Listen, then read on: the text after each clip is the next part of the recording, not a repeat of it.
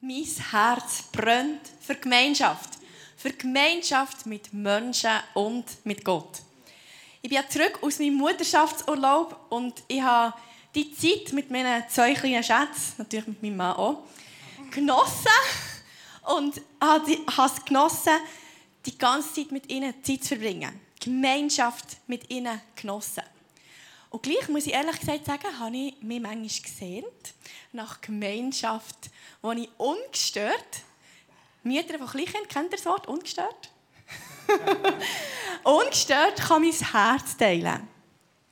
Und ich glaube, Gott sehnt sich auch immer wieder nach ungestörter Gemeinschaft, ungestörter Zeit mit uns. Und die Fastenzeit tut unserem Herz gut, oder? Wer genießt alles zu fasten? Jetzt haben wir es jetzt schon gleich vorbei. Nicht so viel, okay. Also ja, okay. Gut, das mit dem Essen muss ich ehrlich gesagt sagen, langsam habe ich so das Gefühl, ja, wieder mal etwas Süßes, das wäre schon nicht schlecht. Aber was meinem Herz gut tut, ist so das Verzichten auf Medien. Nicht müssen das Gefühl haben, ah, jetzt noch heute nachschauen da auf Insta oder weiß doch nicht wo alles. Einfach so das Sorge zu geben. Und es gibt wie mehr Zeit und Raum, und ich glaube unserem Geist mehr Raum für das Schnaufen und für die, das zu investieren mit Gott. Wir sehen bei Jesus, wie er ganz viel Zeit mit seinen Jüngern hat verbracht Ihm ist die Gemeinschaft mega wichtig. Und zwar sehen wir, wie er mit ihnen ist unterwegs war. Er hat 24 Stunden 7 mit ihnen verbracht. Er hat mit ihnen gegessen, er war mit ihnen zu Fuß unterwegs. Er ähm, hat mit ihnen gezeltet. Oder ich weiß nicht genau, was sie wirklich gemacht haben. Aber ich kann mir jetzt vorstellen, sie haben gezeltet draussen. Was haben sie noch gemacht? Ja, sie haben sie die ganze Zeit zusammen. Gewesen. Und ich kann mir vorstellen, dass das nicht nur einfach war für Jesus. Einmal, wenn man da ähm, «The Chosen» schaut, das ist wirklich eine gute Serie, die, was wir mit angefangen haben, es ist wirklich manchmal köstlich, was auch Jesus hat durchmachen Darum betet auch Jesus für sie. Wir sehen den Text im Johannes 17, 17 bis 19. Lass ihnen deine Wahrheit leuchten, damit sie in immer engerer Gemeinschaft mit dir leben. Dein Wort ist die Wahrheit. Wie du mich in die Welt gesandt hast, so sende ich sie in die Welt. Für sie gebe ich mein Leben hin, damit ihr Leben ganz dir gehört. Jesus ist viel mit seinen Jüngern unterwegs und gleichzeitig sehen wir, dass er immer wieder Gemeinschaft hat gesucht mit seinem Vater im Himmel. Er hat sich immer wieder Zeit genommen, sich zu füllen von dem, was der Vater sagt. Markus 1,35 Am nächsten Morgen stand Jesus vor Tagesanbruch auf und zog sich an eine einsam gelegene Stelle zurück, um dort allein zu beten. Es ist Jesus wichtig, alleine zusammen zu sein mit seinem Vater im Himmel, sich zu füllen von ihm. Jesus war ganz Mensch, aber seine Priorität war immer wieder der Vater im Himmel. Und darum betet er für uns, dass wir seine Wahrheit dürfen erkennen und ganz tiefe Gemeinschaft mit ihm dürfen pflegen Es ist so wichtig, dass wir die tiefe, tiefe Verbundenheit mit dem Vater im Himmel spüren. An seinem Herzen. Maria Fichter hat einen Song geschrieben, was ist, also ich lese zwei, drei Ziele vor. Ähm, der Song heißt Hingabe. Es heißt dort, am Morgen, wenn ich erwache, denke ich zuerst an dich. An was denken wir zuerst, wenn wir erwachen? Ich bin gefüllt mit Dankbarkeit. Mein Maul ist voller Lob. Was wäre ich ohne dich? Ich liebe dich, mein Vater. Ich liebe dich. Du bist meine erste Liebe. Alles von mir gehört dir. Mein König bist du, ich lebe dir zur Ehre. Du darfst in mir regieren und ich tue, was du sagst. Du darfst in mir regieren und ich tue, was du sagst. Der Song drückt eine tiefe Beziehung zu dem Vater im Himmel aus. Er darf alles haben von mir und ich mache, was er sagt. Das kostet den Preis. Und ich werde mit euch das Wort Gemeinschaft ein bisschen genauer anschauen. Und zwar nur die Hoffnung für alle braucht in diesem Text Gemeinschaft. Alle anderen Übersetzungen brauchen das Wort Heiligung. Ich glaube, in Gemeinschaft mit Gott. Das heiligt uns ja. Johannes 17, 17. Heilige sie in der Wahrheit. Dein Wort ist die Wahrheit. Jesus betet für unsere Heiligung. Jesus betet ständig dafür, dass wir unseren Charakter, dass unser Charakter verändert wird. Ganz ehrlich, wir, irgendwo haben wir immer noch Sachen in unserem Leben, wo wir daran arbeiten dürfen. Genug haben wir noch von, unserer, von der Welt in uns. Der Markus hat letzte Woche am Schluss der Predigt etwas darüber gesagt. Er hat gesagt, wie er Jesus ist begegnet im Gebetsraum unten. Und er hat gesehen, wie Jesus für ihn betet, für dass er sich irgendwo in einem Bereich von seinem Leben verändert. Das ist Jesus für jeden von uns, ist er am Betten. Dass wir uns verändern. Dass wir ihm ähnlicher werden. Und irgendwo macht mir das demütig, so zu wissen, Jesus ist für mich am Betten. Hey, ich will auf ihn hören. Jesus, was willst du verändern? Wo, wo soll ich dran sein? Was, was willst du im Moment tun in meinem Leben? Und wie werden wir ihm ähnlicher? In Gemeinschaft mit ihm und durch sein Wort. Wenn wir, sein Wort ist die Richtschnur in unserem Leben.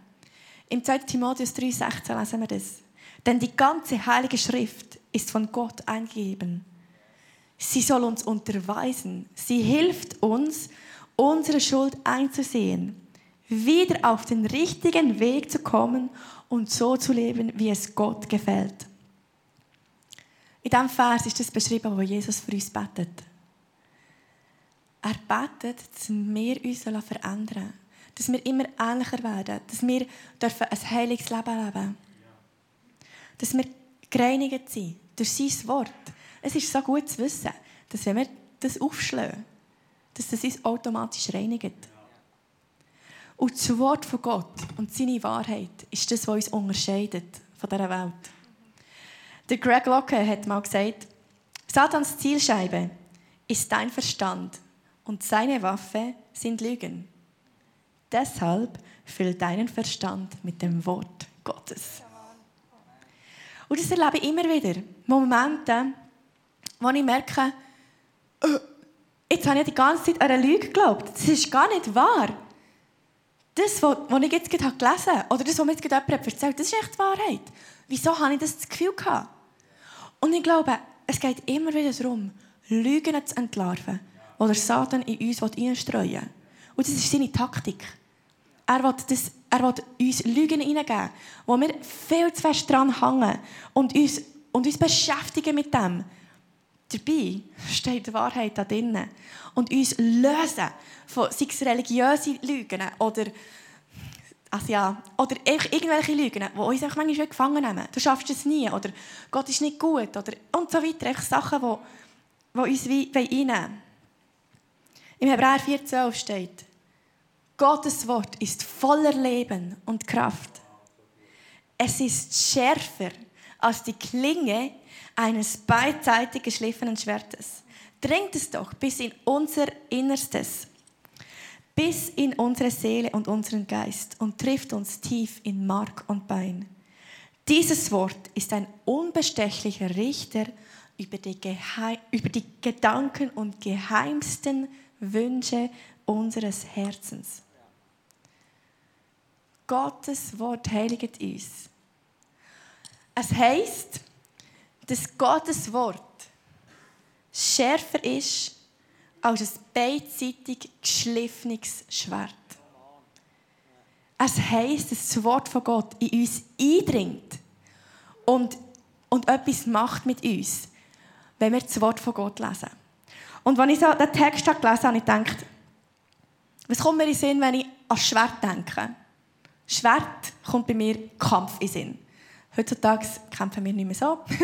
Aber ähm, ein Schwert ist da zum Kampf. Und der Kampf mit unseren Gedanken, ganz ehrlich, der ist jeden Tag da. Also bei euch vielleicht nicht, bei mir schon. Und ich glaube, dort passiert so viel in unseren Gedanken. Und darum müssen wir immer wieder ein Schwert vornehmen und sagen, hey, weisst du es, kannst du wieder anlügen, dass Gott nicht gut ist. Kannst du wieder anlügen, dass ich es nie wieder schaffen. Kannst du wieder anlügen, dass, ähm, dass ich nie geheilt werde. Das sind alles Lügen.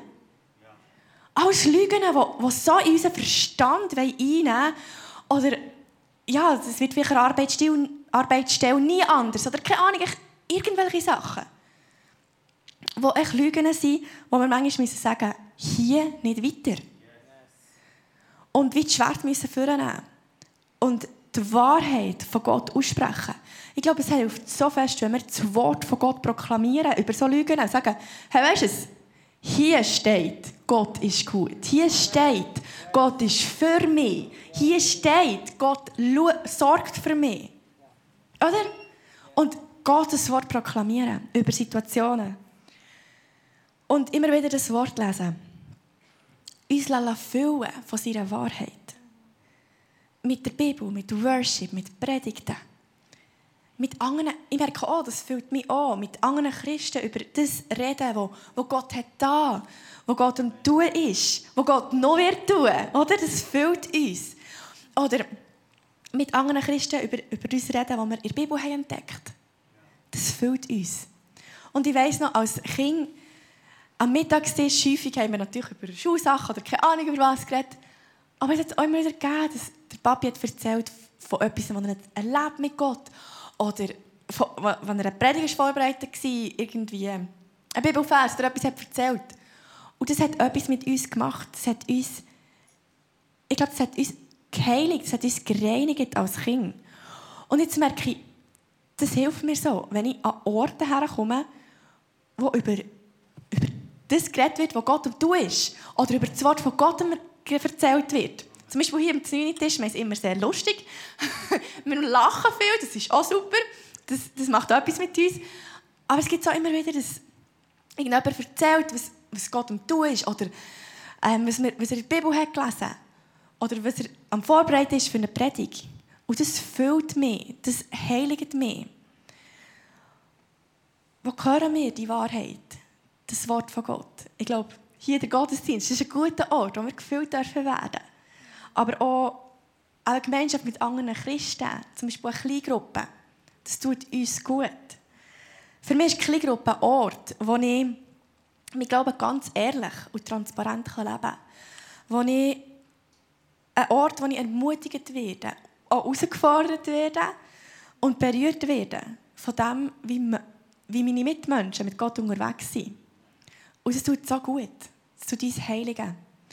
Und manchmal gibt es dort auch so Situationen, wo man merkt, oh ja, das fordert mich jetzt raus.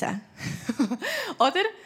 Und ich glaube, Gott will immer wieder ganz liebevoll, ich weiss, man tut das Schwert nicht unbedingt mit liebevoll verbinden, aber ganz ehrlich, ich glaube, Gott will immer wieder liebevoll Sachen in unserem Herz beschneiden. Sachen machen in unserem Herz, die, die vielleicht uns nicht gut tun. Und das ist Liebe. Auch wenn es manchmal in diesem Moment wehtut, wenn jemand in unser Leben hineinredet, das nach ist. Ähm, denkt man manchmal im ersten Moment so, äh, nein. Oder? Aber wir merken manchmal, ah, mal, das ist eigentlich die Liebe von diesem Freund oder von dieser Freundin. Und Gott will dahinter etwas für auch sagen. Und ja, so wie Gott uns beschneiden mit seiner Liebe. Als ich, ähm, ich habe vielleicht zwei, drei Monate, ich weiß nicht genau. Bevor es Alea auf die Welt kam, habe ich Gott bittet für mehr Geduld. Und das habe ich dann bekommen. Einfach nicht ganz so, ich dachte. Ich denke, Gott sagt einfach, hier ist ein Geduld. ich musste es ein lernen. Ähm, also ich denke, ich denke, ja, ist eigentlich logisch, Gott, gell? du willst mir wahrscheinlich lernen, aber ähm, ich hätte nicht gedacht, so. aber es hat mein Herz so viel Geduld gelehrt.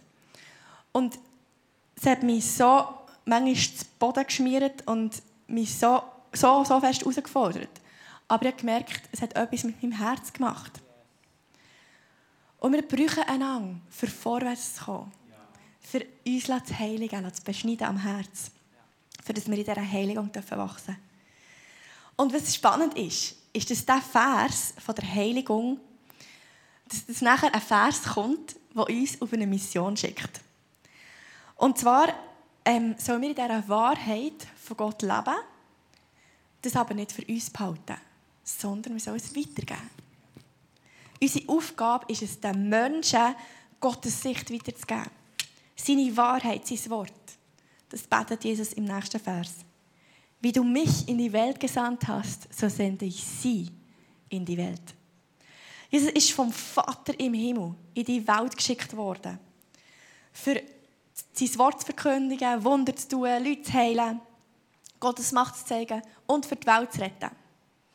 Seine Jünger, als er mit ihnen unterwegs war, und natürlich jetzt auch wir, sobald Jesus die Welt hat verlassen haben sie genau den gleichen Auftrag bekommen. Außer natürlich die Welt zu retten, das hat Jesus gemacht. Wir sind dazu berufen, sein Wort weiterzugeben, seine Wahrheit weiterzugeben, für Kranke zu beten, Wunder zu tun. Und ich glaube, es ist nicht ein Zufall, dass die Verse beieinander stehen. Weil es gibt manchmal auch Denkweise, dass wir so das Gefühl haben, wir sollen in dieser Heiligung, in dieser Wahrheit von Gott bleiben, in dieser Gemeinschaft mit ihm. Was mega, mega wichtig ist. Es ist so wichtig, dass wir in der Gemeinschaft mit Gott leben, in dieser Heiligung sind. Aber es gibt manchmal das Gefühl, ah nein, ich tue mich gescheiter gar nicht mit der Welt abgeben, weil dann, dann gerate ich nicht in Versuchung. Oder? Dann passiert mir sicher nichts. Und wir kreieren plötzlich eine christliche Welt, ähm, wo wir religiöse Ansichten haben, die gar nicht in der Bibel stehen. Ah, ich darf nie Ausgang. Ich darf nie Alkohol trinken. Ich darf nie nicht, äh, christliche, äh, säkuläre Musik hören, oder? Plötzlich machen wir so eine, so eine Bubble, so eine christliche Kugel, die überhaupt nichts mit dem zu tun hat, was die Bibel sagt. Bei Jesus sehen wir, dass er völlig in der damaligen Welt hat gelebt und es war ihm so egal, was die Pharisäer gesagt haben. Er lebt vor, wie man in dieser Welt leben kann, auf eine völlig heilige und Gott ehrende Art. Er war der Freund von Frauen und hat sie mit völligem Respekt behandelt. Er ist auf Partys gegangen, hat sogar noch Wein dabei gemacht, mehr Wein, ähm, ist dabei aber nicht betrunken oder heim. Er hat sich in Kreisen bewegt, wo er mit besessenen Menschen unterwegs war. Und er zu den Sündern an den Tisch ist gehockt und die Pharisäer haben gesagt, Jesus, wieso hockst du zu den Sündern an den Tisch? Wieso gehst du dich mit denen ab? Und Jesus hat gesagt, sie brauchen mich. Er hatte keine Angst vor komischen Leuten, vor Sündern, vor, vor besessenen Leuten. Er hatte keine Angst weil er gewusst, ich trage die Wahrheit und die Kraft von Gott in mir. Werde als mir sei da, für die Wahrheit zu bringen, für die Wahrheit hineinzugeben in die Welt hinein. Wir sollen dürfen Beziehungen zu Menschen, die Gott nicht kennen, pflegen und genießen. Und in dem Sinne dürfen wir wissen, dass wir prägend sein und Frieden bringen in Situationen. Und ich muss ehrlich sagen, ich habe Beziehungen zu Menschen, die Gott nicht kennen, nicht immer gleich erlebt. Manchmal habe ich so das Gefühl, ah, jetzt sollte ich eigentlich noch mit dieser Kollegin abmachen. Ah, jetzt steht dann wieder mal irgendetwas an, wo ich jemanden einladen und das schon lange nicht mehr abgemacht. Und irgendwie, es ist so, ich habe es manchmal so als Krampf erlebt. Erlebt ihr das manchmal auch? Nicht? Okay, gut, super. Aber ganz ehrlich, in den letzten Jahren hat Gott für mich so, so ein Fenster aufgetan, wo ich Beziehungen zu Menschen, die Gott noch nicht kennen, noch nicht kennen so entspannt und so gut erleben darf. Wirklich so gute Freunde haben, wo ich aber so prägend darf sein und so darf erzählen von dem, was ich mache. Ich bin auch ein schnell beim Glauben, da ich ja erzählen, was ich mein Job ist. Das ist die erste Frage. Nein, aber ich so, oder einfach so ganz natürlich. Und um das geht Wir sollen unser Leben teilen, von dem erzählen, wo wir sind und machen. Und das, das tut unserem Herz so gut. Wir unterscheiden uns von dieser Welt. Wir sind anders. Wir leben in dieser Gemeinschaft mit Gott. Und unser Auftrag ist es, dass wir immer ähnlicher werden wie Jesus. Immer wie mehr zu dem werden, was Jesus will für unser Leben. Immer näher in seine Gemeinschaft kommen. Und die Welt, das ist nicht unbedingt, die wollen nicht unbedingt ähnlicher werden wie Jesus. Sie werden eher anders. Ich habe das Gefühl, im Moment erlebe ich das so, dir wahrscheinlich auch, dass sich immer mehr entfernen von dem, was das Wort von Gott sagt. Immer wie mehr weggehen. Und es gibt einen riesen Graben. Und wer steht dort rein? Dort ist zum Glück Jesus hineingestanden. Und wir sind seine Repräsentanten auf dieser Erde. Wir leben in seiner Herrlichkeit. Wir bringen Herrlichkeit von Gott auf die Erde. Wo er in uns lebt. Und was nehmen Menschen wahr, die uns sehen? Sie sehen, dass wir anders denken, reden und handeln. Oder? Das ist das, was sie wahrnehmen. Sie merken vielleicht, dass, dass du nicht mithilfst beim, beim Lästern über einen Chef oder über einen Arbeitskollegen wenn ihr irgendwie über die Steuererklärung redet, die kommt jetzt gleich wieder, ähm, redet ihr vielleicht über etwas und merkt, ah, hä, wieso, dann wird vielleicht gefragt, wieso du das so korrekt ausfüllen? Oder vielleicht heiratest du gleich und dann fragen sie, wieso heiratest du? Das macht no Sinn, steuertechnisch, du, machst, du verlierst so viel Geld. Ah, stimmt, du hast ja keinen Sex vor der Ehe. Ah ja, das macht Sinn, okay. Oder? Also ja, es ist alles so für sie so, ich kann das nicht einordnen. Meine Schwester, als sie in der Lehre war, hat sie dann zumal keinen Freund gehabt. Und es war auch ganz schnell klar, dass äh, sie keinen Sex vor der Ehe will und so. Und sie war wirklich die Einzige. Und sie war so auf dieser Seite und die anderen hatten das Gefühl, was machst du da hin? Du bist so komisch. Und das war so herausfordernd für sie. Und gleich am Schluss von, von dieser Lehre, von diesen drei Jahren, sind zwei, drei zu ihr gekommen und gesagt, weißt Steffi, eigentlich bewundern wir dich, dich. Und eigentlich wird im Fall auch das, was du. Menschen sehnen sich nach Sinn und Orientierung. Darum dürfen wir Gottes Bodenpersonal sein und seine Wahrheit hineinbringen in Situationen mit seiner Kraft. Wie du mich in die Welt gesandt hast, so sende ich sie in die Welt. Er sagt, so wie er gesendet war, so sendet er uns. Was für ein Privileg und gleichzeitig was für eine Herausforderung, oder? Jesus betet für uns, dass wir seinen Auftrag hier auf der Erde dürfen weiterführen dürfen. Darum hat er sich investiert in zwölf Leute, für das es weitergehen darf. Und wir sind hier, für das weiterzugeben. Für Menschen zu ermutigen, zu heilen, Wunder zu tun und für von ihm zu erzählen. Und ähm, klar kann Gott in einem Moment ein Herz bewegen oder ein Herz berühren, etwas Grossartiges tun. Das ist nicht das Problem für Jesus. Aber er braucht uns als Hände und Füße, die er weiterfahren. Jesus braucht uns. Und das Gute ist zu wissen, dass wir das nicht aus uns heraus müssen tun sondern dass Jesus schon für alles gezahlt hat. Es ist reine Gnade, dass wir ihn dürfen kennen. Es ist reine Gnade, dass wir seine Wahrheit dürfen weitergeben. Im Vers 19 steht er: Für sie gebe ich mein Leben hin, damit ihr Leben ganz dir gehört. Jesus hat alles gegeben für dich, für dass du eine Beziehung zum Vater im Himmel darfst haben. Die Heiligung und der Auftrag, sein Wort weiterzugeben, ist nur möglich, weil Jesus am Kreuz für uns ist gestorben. Weil er alles hat für uns.